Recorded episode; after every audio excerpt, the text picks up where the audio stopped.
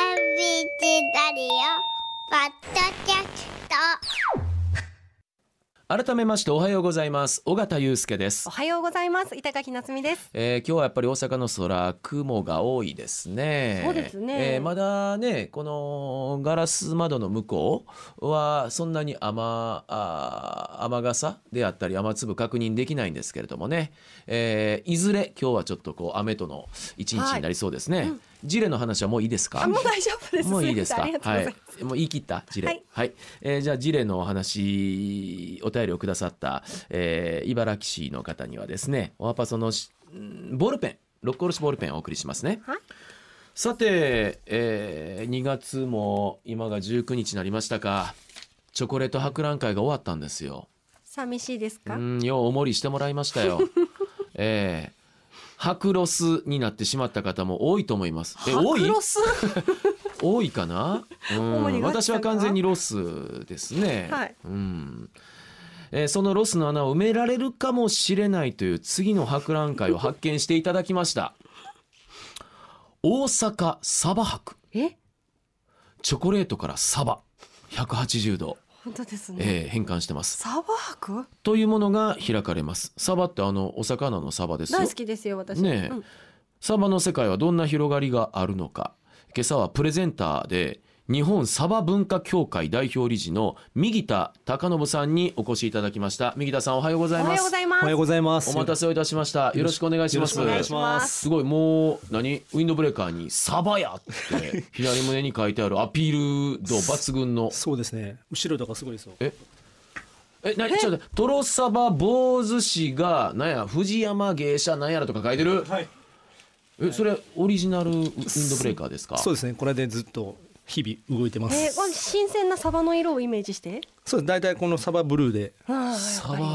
はーいサバかっこブいルいでーすは。ねサバあブルーの青もですね、い、ろいろ藍色からねコバルトブルーやいろいろありますけどもサバブルーは初めて聞きましたね、かっこいいあのね、あの、あれじゃないですか、そのペンシルのそのいろんなはクレ、クレ、クレを。色見本ね、はい。あれにサーモンピンクってあるんですサーよ。モンピンクあるあるでしょはいでもサバブルーはないんですよ。ない確かになんででしょう ね。なんかペンになりそうな感じがしてきました、えーっとサーモン以外で魚の色が入ってる色見本はないかな、ないと思いますね。うんはい。なのでサバブルーは入れてほしいなと思いながら。あーあれサバって英語でもサバですかサバはね、あの、マッケロルっていうのかな、マッえマッカロル。マッケロル。はい。マッケロル、はい。うんとかみたいな感じですね。とかみたいな感じ ちょっとふわっとしたけれどもね、さあ右田さんはですね実はあの ABC の本社の目の前にあるサバ料理専門店サバーの代表取締役でもいらっしゃいますえ今関西関東中国地方シンガポールにも展開してるんですかあ海外はい、そうです。わあ実業家でいらっしゃいますねええーサバの世界の広がりと深さを今朝は教えていただくんですが、そもそも右田さんとサバとの出会いはどんなところから始まるわけですかそうです。まあ、サバと出会ったのは、まあ、生まれた時からずっとサバとはえご出身は大阪です。大阪で生まれた時からサバ毎日食卓にサバが並ぶんですよ。あそういうことですか、はい、右田家では、右竹では。まあ、青魚ですね。旬が来れば、はいまあ、サバって夏と冬が旬なので、はい、なのでそれも、ま、ほぼ毎日じゃないけど、もうしょっちゅうサバが食卓に並んでて。えー例えば料理としたらサバの塩焼きからか味噌煮煮ですねですよねでもすごく母親が料理が上手でめちゃくちゃ臭い魚を作るんですよえどどういうことですか めちゃくちゃう料理が上手で臭い魚を作るめちゃくちゃだから下手くそやったんですよ 料理がめちゃくちゃ下手くそえで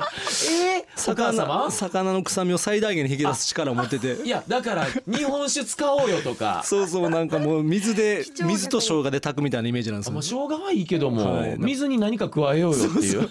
お母ゃ様くちゃへあうんの臭みを引き出す力があったの引きで出す力もう19まで魚食べれなかったんですよ一切そういうもうトラウ環マ境ででもって、はい じゅ19ま19歳まででなぜか19で魚屋に勤めたんですよであえ魚屋さんっていうといわゆるあの本当にそのスーパーの魚屋さんですねスーパーの魚屋であーお客さんが来てその魚を鮮魚コーナー鮮魚コーナーで働いてて、まあ、全然食べれなかったんですけど19歳で魚屋に勤めてそこで魚の魅力に惹かれたんですね美味しさによかったですねったです魚屋さんでもし勤めてなかったら一生嫌いだったままかもしれませんもんねえご両親が魚関係のお仕事されてたとこじゃないんですか両親はね和菓子屋やってましたブレ幅がすごい すごかったんでほんで食べず嫌いがすごくてまあそのギャップがね19年間何やったんぐらいのギャップがあってそっから魚に没頭してでまあ23歳でオーストラリアに魚の修行に行ったんですね。 オーストラリアに魚の修行なんですか、行ってでまたたまたま向こうの回転寿司のチェーン店に勤めた時にそこでまあ日本人のオーナーやったんですけど、まあ、日本の回転寿司絶対並んでる魚って分かるかみたいな、でもオーストラリアにない魚は何かって言ったらしめ鯖やったんですね確かにしめ鯖絶対あるじゃないですなさそかうで向こもうには海外の回転寿司にはしめ鯖ないんですね確かになのでまあ日本の味を再現してくれっていうことから鯖の研究が始まってなので23 24歳ぐらいかな出会ってそこからまあ鯖と深く関係を持たせていただくことに深く関面係って白いですね、はい当初のそのお母様とのご関係からのサバ嫌いというか魚嫌い、はいでもこうやって勤めオーストラリアに行ったことによって多分サバに深く関わるわけですよねそうですねはいあご縁だわサバとのねそうなんですすよそこからですねあの、うんまあ、その時はまだ軽いお付き合いやったんですけど、サバとは。はいで軽いお付き合いでそこから30歳で僕居酒屋をやったんで妻と2人でちっちゃな居酒屋を。ほうほうほでそこでたまたま出してたサバ寿司がすごく人気になりましてで私の妻が「あなたが作る料理で唯一おしいのはサバ寿司やから」うちょっとちょっとなんかなんかおかしいのちちょっとついちゃったみたなんいなかいろんなところにエッセンスが含まれてる唯一食べられるえ好きなのがサバ寿司居酒屋やってたのに、まあ、いっぱい料理出してたんですよいっぱい料理出してたんですけどあなたが作る料理でいっぱい出してるけど、まあ、唯一おいしいサバ寿司かなみたいなこと言われたんですよ。でもそれやっぱりてあのお客さんじゃなくってその奥様に言われるってところがポイントですよね。そうなんですだって別にあの汚い意見言うわけですもんね。そうそうなんですあ他まずかったんやって。僕はまずくてで確かにまあお客さん美味しいってよく来るなと思っててそれはやっぱりそうだったんですか。えよーく出てたんですか。はよく出てたんですでなんか遠くから地方からもいっぱい来てくれてたのでえどちらでされてたんですか。えー、と神崎川おおへ淀川え。の関西川でやってたんですけど、はいでそこでうち、まあ、妻が言って「サバ一本で頑張ったら」みたいなこと言われたんですよ。ははい、でサバ一本で何をすんのみたいな感じになあ。ってねて、え。でそこでこのサバ屋ですねサバ一本で、はいはいさ頑張ろうっていうことでサバ寿司専門店を16年前にえじゃあ奥様のそのあのい言われたのをそのままじゃあ聞いたわけですか。そうなんですよサバ一本でどうすんのやけどやってみようかってなったんやでっすか。てみようかってでつまりすそごいなのじゃあどんな会社どんな会社の名前がいいみたいな屋号をどうするみたいなこと言ったら、この字をこうやって書いてスケッチブックに「奥サ様がバ」って書いてでひらがなで「や」って書いてうん「サバ屋やどう?」みたいなこと言われて「そのままやな」って僕が言ったら、はいだってそのままの会社やるんだろうみたいなこと言われて、確かにそうやなって なってあのいちいち奥様説得力がありますよ ね。確かにそのままの会社するからサバ屋の方が分かりやすいなっていうので会社名をサバ屋にしてでサバ一本で16年前にスタートしました。 16年前にサバ一本でされてるところってありましたいやないですやっぱり当時まだサバっていうのは全然その市民権を得てなくて得てなかった、はい全然え何を得て何をして市民権を得るんですかえっ、と人気になってなかったというか、あまあ、サーモンってねその当時からどんどんどんどんあったし ーなんかさっきからえらいサーモンをライバル視してます ね確か にサーモンすごいじゃないですあーかまあえあ確かああのえもしかしたら商売敵になるのかな恵比寿の近くにサーモン系のお店もありあますりもまんすねありますはいはいはい えっと仲間敵仲間だ仲間です仲 だから尊敬できる仲間ですあーねサーモンは、まあ、サーモンって本当すごく確かてにあの回転寿司でも一番人気あるのがサーモンじゃないですか確かになんか子供も好きなイメージもありますしね、あやっぱりそうなんですかマグロは日本が世界で一番食べてる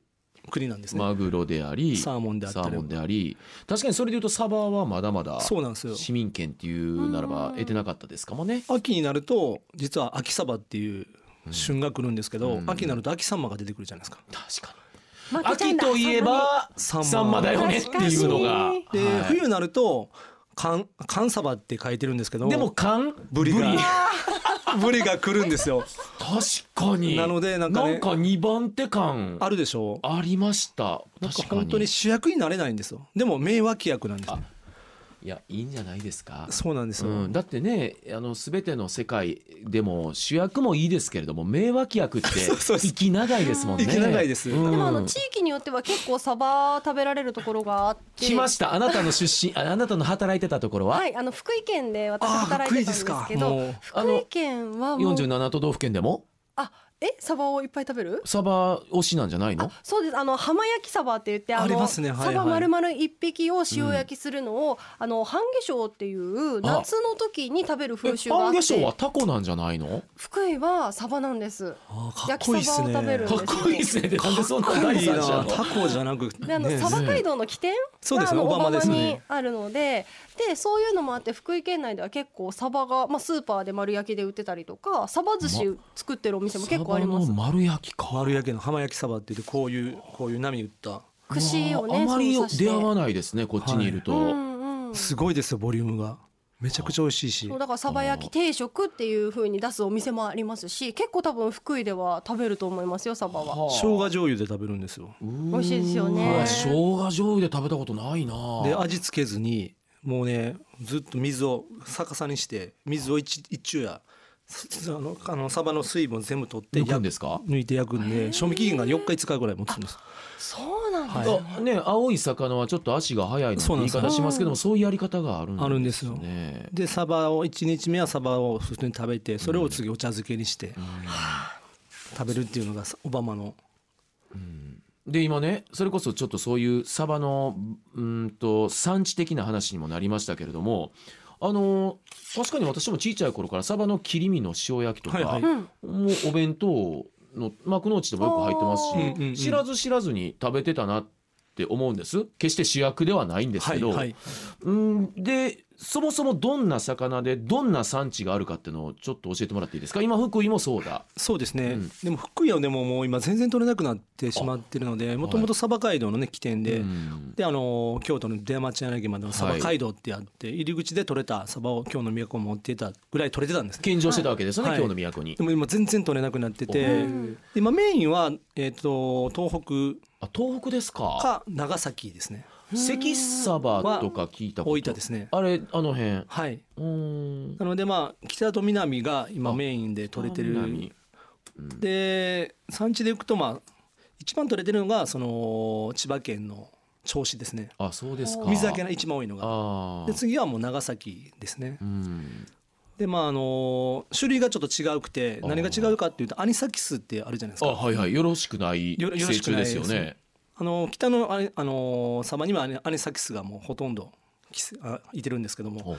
ちかというと長崎のサバの方はまだ寄生虫が少ないっていうへあーなんか意外はいあーあの海流が違うのであそうなはんい、で寄すか生するでもいてますよいてるんですけど、うん体の悪さをしない、ーうんあの体に入ってお腹をこうやって食いちちぎるというかあ怖いね、はいそう言われるとねが、まあ、北の方の様にはいてるっていうのが特徴ですかね。サバの漁獲高でいうとどんなもんなんですか漁獲高はね、あのー実はあのサバって一番水揚げ量が多いんですよ。もうえあの日本で取れてあるそう魚ながんですか一番多いへ多いー多かったんですけどもこの23年ぐらいは全然取れた取れなくなってきてるんですねえ。それはもしかして暖かくなってきてるからとかそうですね、あのーうんそういうのもあったりとか、まあえー、と乱獲、まあ、いろんなことあーいろんな原因があって一つだけじゃないんだサンマが全然取れなくなってきているじゃないですか、はいはいはいはいあんな感じでサバも取れなくなってきてうん今までサバは絶対取れてたんですけどへえそれがこの23年サバが取れなくなってきてで、まあ、大衆魚の代名詞じゃないですか、はいでそのサバがどんどんどんどん今うん高くなってきて、うーんまあ、僕らとしてはあのサバのねあの主役の座がもう少しで来るんかなと思うぐらい頑張っていただいてるんですけどでも取れないっていうのは結構大きなそうですね問題かなと思ってて、あの海外だとノルウェー産のサバとかよく見ませんか今ねもうにうん日本のサバも、えー、と50%以上食食卓並んでるサバはノルウェーになってまあす。そうですかあそうですかはいうんノルウェーは安定してやっぱ入ってくるので国産のサバよりもやっぱ日本ノルウェーのサバの方があれやと思うわ最近便利なんがあってほらもうすでに切り身になって冷凍になって、はいもうちょっと焼くだけで食べられるやつあるじゃないですかうんありますあねれとかそうなんかなまもあ、しかほしたとらんどもうノルウェーですねですよねでもはい、私福井県で聞いたことがあるんですけどあの国産のサバは脂がちょっと少ないけどノルウェー産のサバは脂身がたっぷりでそうですあねえてそのノルウェー産のサバを焼きサバにした意外なイメ方ーがジパサパサしないってめいちうゃくちゃ話も脂乗ってます聞いたことあります同じサイズのサバやったら極端な話倍ぐらい脂乗ってるかもわかんないですうんそうですか、はい、それぐらいノルウェーのサバは油がすごく乗ってます。あの美味しいサバそうでないサバの違いその油だったり何だったりいろんなものあると思うんですけどその違いって何なんですか一番はやっぱ油ですよね。はいやっぱりあの今皆さんのイメージのサバっていうのはまあジューシーで、はいであの油が乗ってるサバがイメージ多分されてると思うのうで、んうんうんそれはもうほぼノルウェーのサバになってるので、あーなので国産とノルウェーのサバの大きな違いで、えっ、とおすすめできるのがまあ日本で言ったらお刺身にするサバであったりとか。あとはもう本当に焼いたり煮たりするんやったら本当に油乗ってる魚の方がサバの方が絶対美味しいと思いますうんあそうですか、はいあのトロサバとかはいおーごまサバとかあいろいろ耳にはします、はうんどんなサバなんですかえートロサバは今言ってる本当大きくて漁獲量、まあ、漁獲魚体重 550g 以上の大きなサバあで大きさですかあとはあのあの脂質含有量が21%以上っていう油ですか油ですあねやっぱりトロっていうのがあのマグロのトロのイメージと、はいそうですでねいいんですよねごまサバはちょっと種類があのマサバごまサバっていう種類まあサがバうんごまサバはどっちかというとあまああの夏取れるサバでうん油があんま乗ってなくてうんあと身が柔らかいですねうんなのでまあ煮たりするのにはやい向いてるんですけど焼くにはあんま向いてない感じですねあ調理方法にもかかってくるんですね、で今それで言うとサバって養殖にもはい乗り出してらっしゃるんですよね 養殖のサバはどうなんです養殖のサバは本当にもう油の乗せ方も餌によって全然違ってくるのであもう本当にサバっていうイメージを持たれてると食べるとサバっぽくないというかは油がのど全然生臭くないというかサバ臭くないというかもう全然違う魚ですえね我々が口にしてるので養殖のサバって結構多いんですかいやもうほとんどないと思いあないんまだすほとんどないと思いますあのまだ養殖あをしてるんですけども食卓に並ぶほど漁獲量というか生産量は少ないので一部本当にまあ飲食店で食べれるぐらいですねでも今漁獲量が減ってきてるってなるとこれからはその養殖のサバに関わるとこも大きくなってくるんです、なってくると思いますあ今あの新しいスター選手としてサ新バしいスター選手、はいとして養殖のスター選手としてサバが今注目されてきてますねあーなんか風は吹いてますよねいやー今サバにサバに吹いてると思いますうんうんやっと来たかみたいな でもね小さい頃かおら待たせしま考しえたるとあれ私もう親父も含めて家一家が好きだったのがサバの木寿司ね、ああいいっすいねやさっきのねあのしめサバに、はいうんとね似通ったところあると思うんですけどまあでも地味っちゃ地味ですもんねそうですねあの主役にはなってなかったですもん なってね。ないないですうね、ん、サバ寿司はでも本当に僕思うんですけどそのサバ寿司って、うんうんうんあのー、300円ぐらいのバッテラっていうのがバッテラスーパーであったりとかでも京都行くと3000円のサバ寿司があったりするじゃないですか、はあ何やろこの振り幅すごくないですか確かに、もうこの付加価値しかないじゃないですか確かにで火も持つしとかあとサバ以外にその押し寿司とかあるかってないじゃないですか確かにって考えた時にそういった昔からの文化がずっとあってずっと根ざしてるのはほんまサバなのかなって思ったりとかサバ寿司なんか本当に最たるものかなと思うんですけど昔はだってお寿司なんか親父とかが持って帰ってくるのって鉄火とバッテラとカッパみたいなね、バッテラが、ね、そうですバッテラがあのあの薄いあの上品な昆布とねそうですね相まって本当に繊細な味してんなって思いながら食べてましたけどねそうなんですよお寿司になると一気にランクが上がるというか、上がりますよねあのおし寿司になってもね、でも焼くと一気にランクが下がるみたいな面白い魚ですね 面白い深みがあるそこでこうねあの上下するってのがそうなんですよなんかすごく魅力的なさ、うん魚だなっつてかみづらいというかねよくよく考えたら。深みがあるんでやればやるほど面白いなとは思いながらやってはいるんですけど、で、あのー、右田さんの、あのーお店のサバーですよ。はいでは、国内外のサバ料理を食べられるということなんですが、あの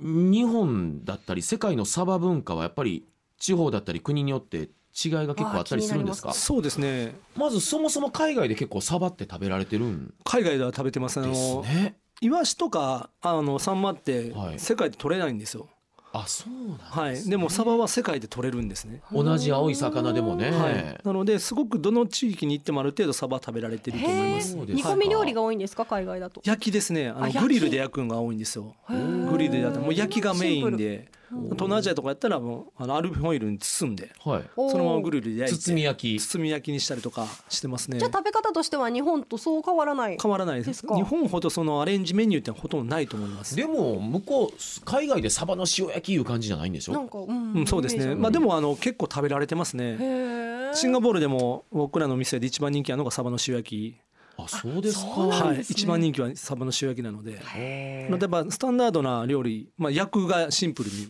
焼く以外のアレンジあんま僕は見たことないですねアジア以外ではどうなんですかアジア以外やったらトルコでサバサンドがあったりとかあはい有名なサバサンうんドうんうんうんちょっと固めのパンに挟まはっいてヨるね、ーロッパは結構つけたりしますねあの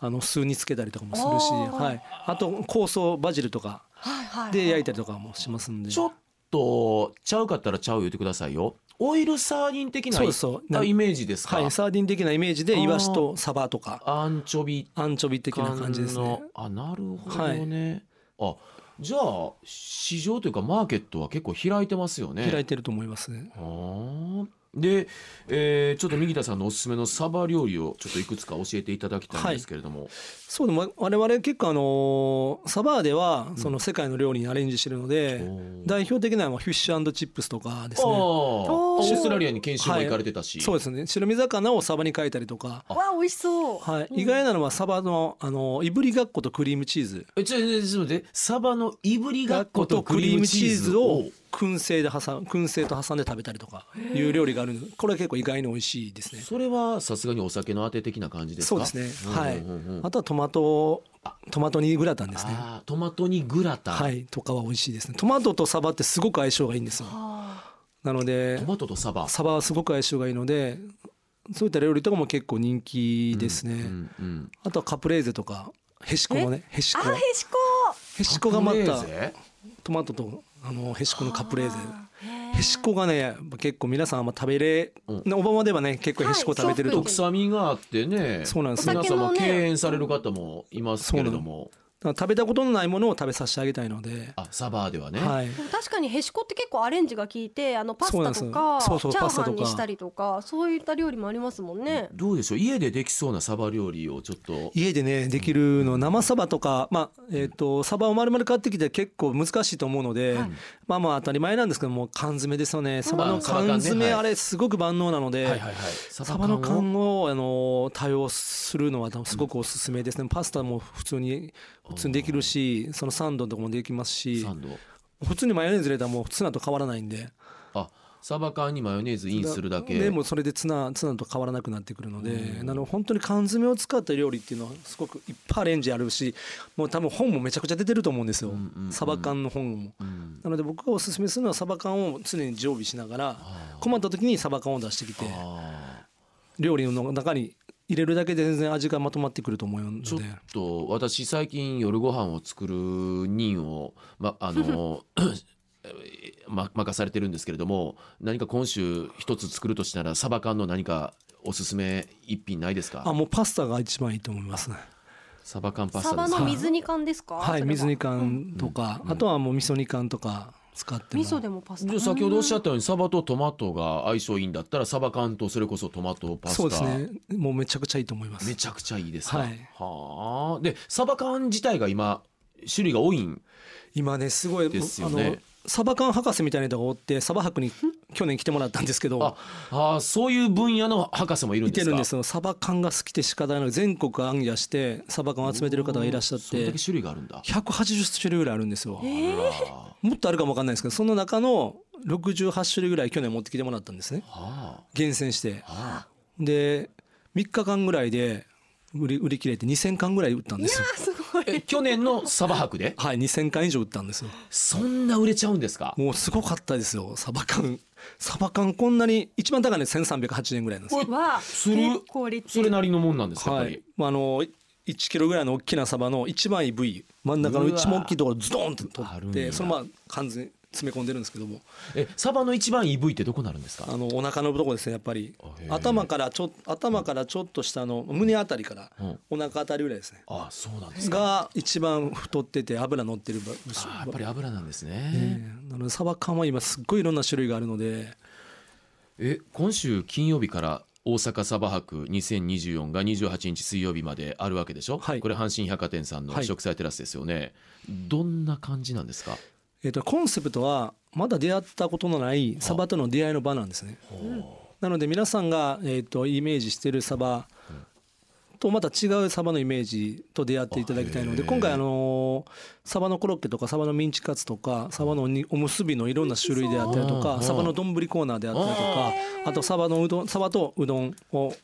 あのきしめサバんとうどんきしめんを合わせた料理であったありイとーかトインスペースもあるんですかそこありますはいあと皆はさサんバの加工品とかもはい行きますわぜひ来て私のチョコ博のロスち ょっとサバでちょっと埋めさせてください、はい、もうぜひ。昔未知との遭遇って映画あったんよ、宇宙人のうん、サバとの遭遇やねそうサバとの遭うんねえもうサバしかないのあで。その前にサババも行かせてもらいたいんですけどお昼もやってるんですかお昼やってない夜だけなんですけど。夜だけかそうなんで僕すよね昼の男なんですよ今ですもんですもんねじゃあもうサバ博でサバまず博来てください。あの埋め僕させ行ってますので。いやいらっしゃるんだ、はいはい。えー面白いねねえうんサバがいよいよ主役に躍り出る日も、そうですね。ちょサっとバ博は唯一主役の座をいたいただいてるのでだって酒博とかないでしょないですね。ねエビ博はあるんですけど。そうなんですねエビ博というかエビエビフェスみたいなエのビがフェス、まあ、やっあぱるりんでね、すけどライバルと切磋琢磨して、こはいれからもやってってくださいね。はいえー日本サバ文化協会代表理事、右田隆信さんにサバの世界を教えていただきました。ありがとうございました。ありがとうございましたありがとうございました。